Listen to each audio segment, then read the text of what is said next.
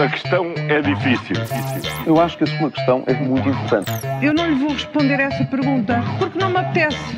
Ficará eventualmente a pergunta no ar. É uma boa pergunta essa. E esta quinta-feira falamos de coligar pelo seguro. Nós bem avisámos ginástica eleitoral, mas uh, começamos meio desconfiados. É uma questão que se impõe? É?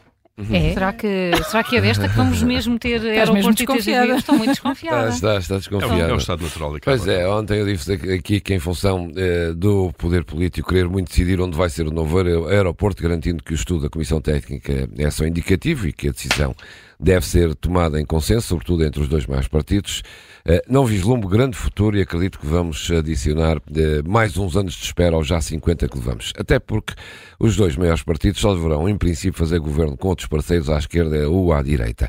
Pois ontem estava a ler que a escolha de Alcochete desvia o TGV para a margem esquerda do Tejo e força a construção de uma nova ponte aqui na Grande Lisboa.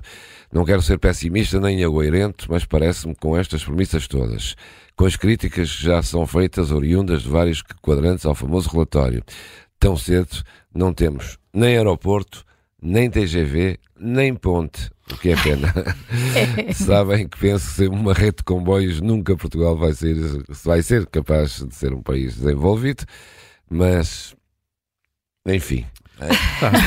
Estás de pé atrás. Tens, é, tens boas pé razões para isso. É melhor acreditar em mim. Paulo, então, e, e quantas cambalhotas e flic-flacs vamos assistir daqui até às eleições?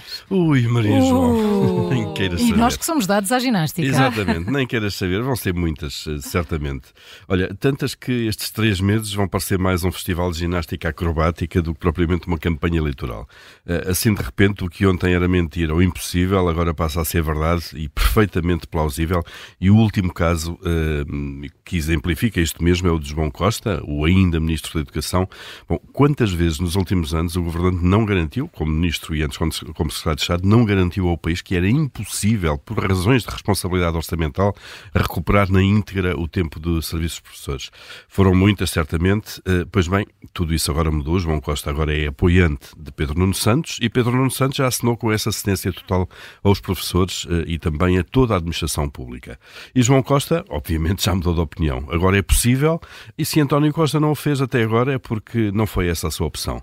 Eh, Por outro lado, também António Costa deve estar muito satisfeito com várias pessoas que se sentaram ao seu lado no Conselho de Ministros. Deve, deve. E hoje vai voltar a sentar-se pela última vez. E hoje é a última vez, é verdade. Ainda podia, João Costa podia fazer essa, essa proposta agora no último Conselho de Ministros.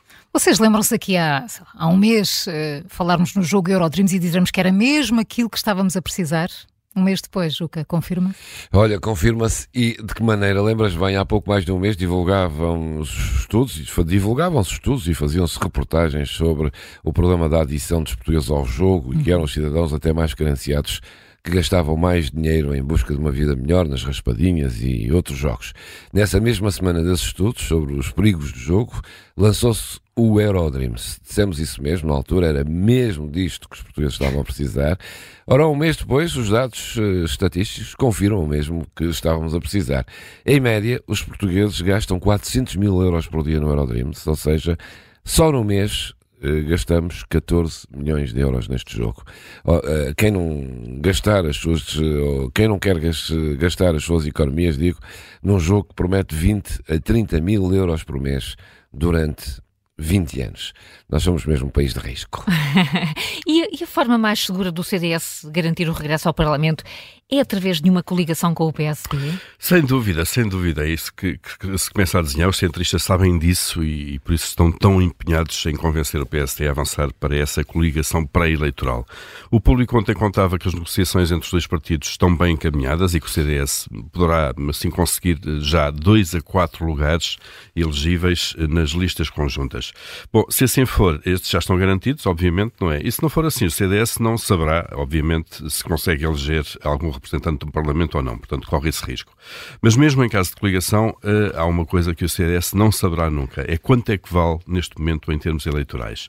De qualquer forma, olhem, mais vale viver nessa ignorância do que continuar fora do Parlamento. A questão é difícil. Eu acho que a sua questão é muito importante. Eu não lhe vou responder essa pergunta porque não me apetece. Ficará eventualmente a pergunta no ar. É uma boa pergunta essa.